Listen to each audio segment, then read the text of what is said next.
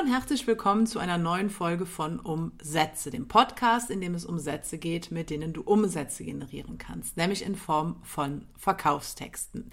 Ja, und in der heutigen Folge möchte ich ein sprachliches Element be, ähm, besprechen, was sehr, sehr wichtig ist, woran man vielleicht oft nicht denkt, weil dieses Element unter dem eigentlichen Verkaufstext platziert wird. Und Dabei ist es jetzt erstmal gar nicht so relevant, ob du beispielsweise eine Landingpage geschrieben hast oder einen Sales Letter geschrieben hast, weil dieses Element unter deinem eigentlichen Text nicht fehlen sollte. Und mit diesem Element meine ich das PS. Und PS meint im Lateinischen oder ist die Abkürzung für das lateinische Wort Postscriptum und das bedeutet, wenn man das jetzt wörtlich übersetzen würde, so etwas wie dahinter schreiben. Und ähm, gerade früher ähm, war das PS meistens eine Zusammenfassung der eigentlichen Verkaufsseite. Das heißt, man hat nochmal erklärt, ähm, in kurzen Worten, in einigen kurzen Sätzen, was jetzt auf der Seite verkauft wird, zu welchen Konditionen und was das Ergebnis dann oder der Vorteil des Ganzen ist. Das war das klassische PS, das kann man natürlich auch heute immer noch einsetzen.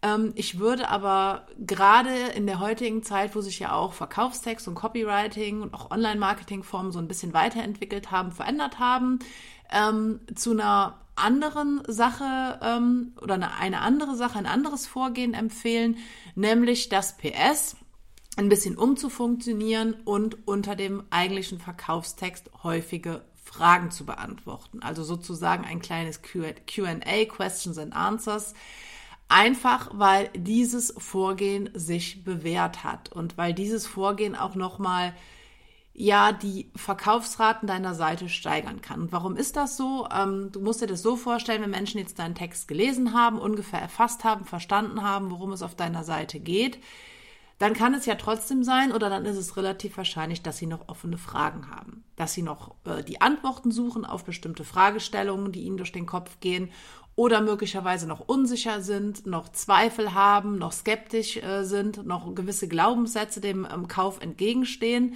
Und wenn du unter deinem Text die wichtigsten und häufigsten Fragen deiner Zielgruppe beantwortest, dann hast du eine gute Möglichkeit, zumindest einen großen Teil dieser Zweifel, dieser Skepsis, dieser Unsicherheit, dieser Glaubenssätze auszuräumen, was dir natürlich im Hinblick auf deine Verkaufszahlen nur zugutekommen kann. Deswegen empfehle ich dir gerade bei jetzt zum Beispiel klassischen Landingpages unter deiner eigentlichen oder ganz unten auf deiner Seite unter deinem eigentlichen Text nochmal so eine Frage-Antwort-Sektion einzufügen, in der du dann häufige und wichtige Fragen deiner Zielgruppe beantwortest. Und ich habe das zum Beispiel auch auf allen meinen Seiten ähm, gerade auf den Seiten, wo ich ähm, meine etwas hochpreisigeren Dienstleistungen verkaufe, sei es jetzt in meiner Agentur Copybrain, sei es in meiner Online-Akademie Copy Skills. Ähm, ich habe das überall, weil das natürlich ähm, auch neben der Überwindung von Zweifeln noch einen weiteren Vorteil hat, wenn du jetzt schon die Fragen beantwortest, die deine Zielgruppe hat und wenn du diese Fragen schon im Vorfeld beantwortest dann kannst du dir natürlich auch einiges, sage ich mal, an Aufwand sparen, weil wenn jetzt jemand vielleicht das Produkt kaufen will, aber noch eine Frage hat, dann wird er sich an deinen Support wenden, dann wird er dich kontaktieren. Das heißt, du oder dein Mitarbeiter, wer auch immer das macht, muss sich dann darum kümmern, muss Zeit investieren, die du ja dann auch bezahlst oder ne, mit deiner eigenen Zeit bezahlst. Und deswegen sage ich mal, kannst du dadurch natürlich auch dann so ein bisschen Aufwand für dich reduzieren, der eventuell resultieren würde, wenn Menschen sich jetzt noch an dich wenden, um ihre offenen Fragen von dir oder deinem Team beantwortet zu bekommen.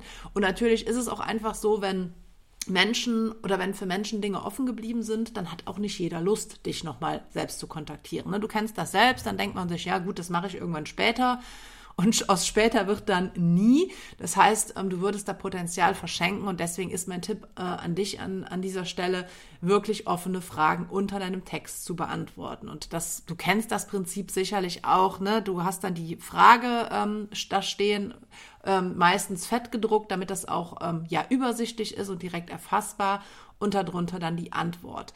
Und ich gehe jetzt gleich auch noch mal einige Beispiele für Fragen durch, die du beantworten könntest, ähm, weil ich auch in den äh, ja in den vergangenen Jahren sehr viele Fragen formuliert und beantwortet habe für mich selbst, aber auch für meine Geschäftspartner, ähm, für meine Kunden, damit du das Ganze nachvollziehen kannst.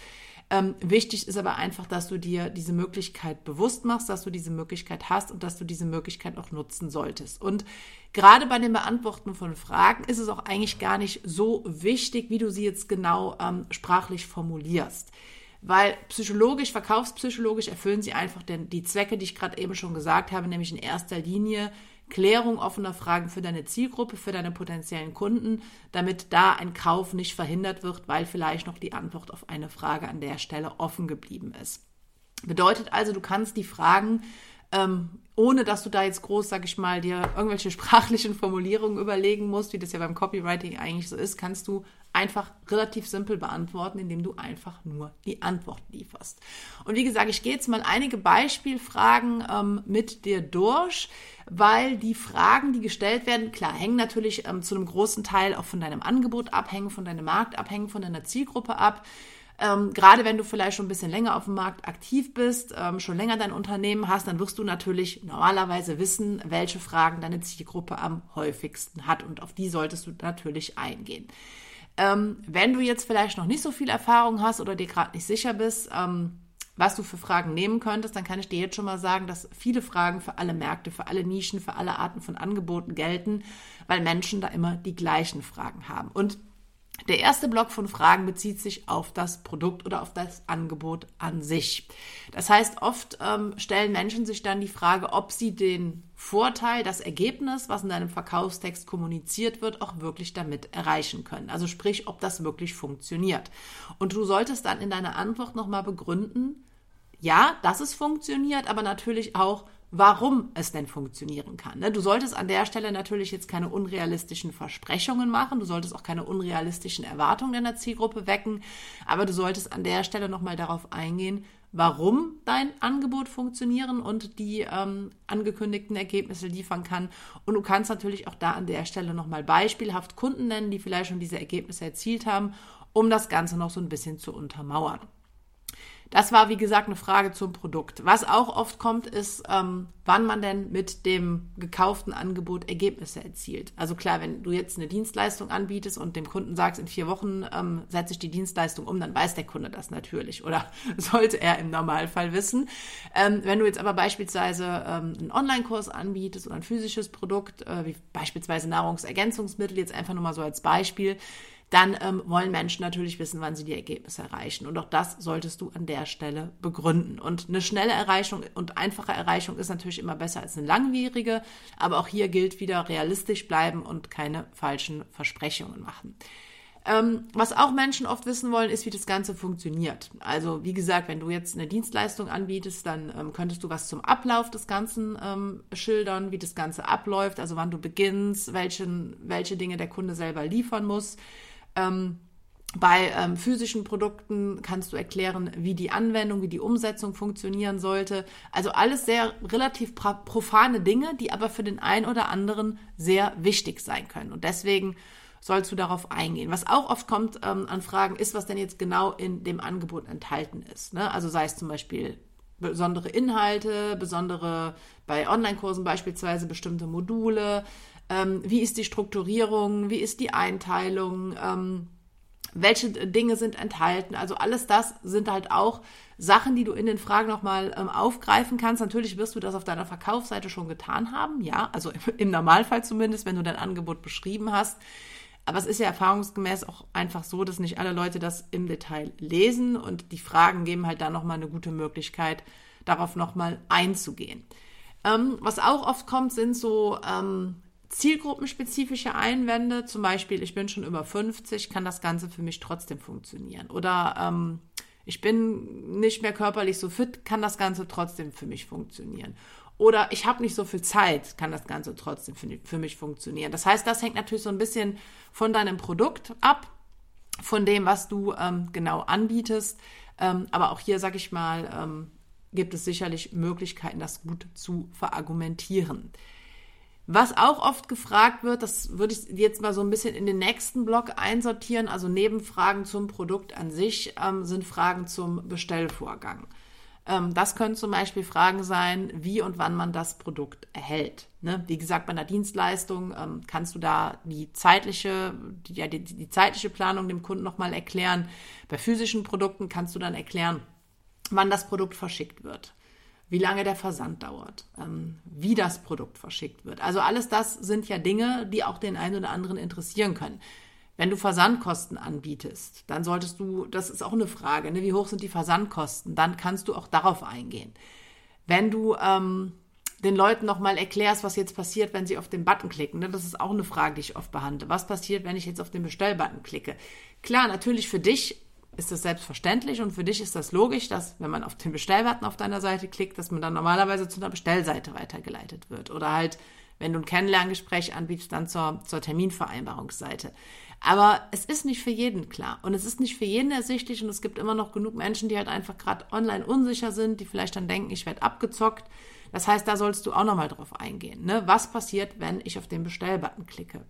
Wenn du eine Garantie anbietest, kannst du auch die nochmal in deinen Fragen erklären. Das heißt, wie funktioniert das Ganze? Wie lang gilt die Garantie? Wie kann man die Garantie in Anspruch nehmen? Auch das sind Dinge, die Menschen interessieren, weil sie ihnen natürlich das Gefühl von Sicherheit geben. Das Gleiche gilt auch zum Beispiel ähm, für die Frage, ob es noch irgendwelche versteckten Kosten gibt bei der ganzen Sache. Ne? Auch das ist eine Angst, die Menschen haben, ne? die vielleicht von, die selbst negative Erfahrungen im Internet gemacht haben, die mal auf irgendeine Abo-Falle reingefallen sind auch darauf solltest du eingehen. Wenn du ein Sonderangebot anbietest, dann solltest du auch das nochmal erklären. Das mache ich immer sehr gerne als allerletzte Frage, um nochmal so ein bisschen ähm, die Verknappungskarte auszuspielen.